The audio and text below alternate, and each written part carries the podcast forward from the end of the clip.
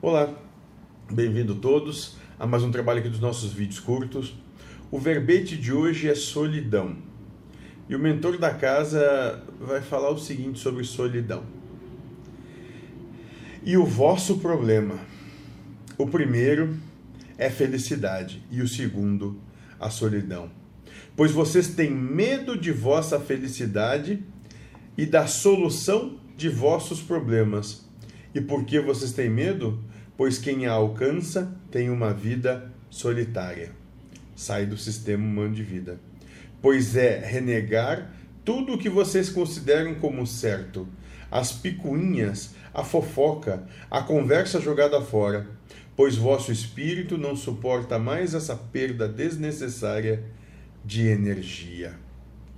Né? E aqui, é o, e aqui essa, o que ele chama aqui de solidão, a gente vai trabalhar, vai poder dizer que é o nada né? E esse nada é o que muitas vezes é, nos angustia e, e, e, esse nada é o, é o caminhar da elevação espiritual.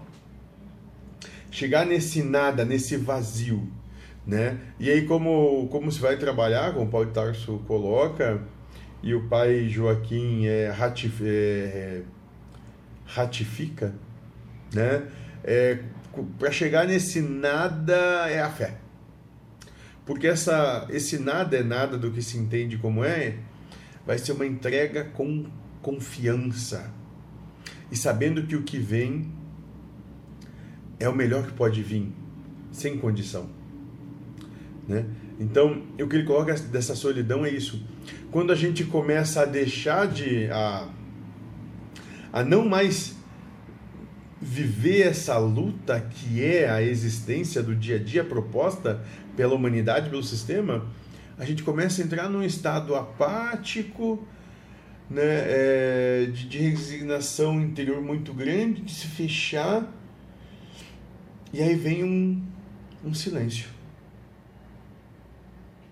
E você se vê sozinho. Isso tá, é um passo antes de talvez de se encontrar.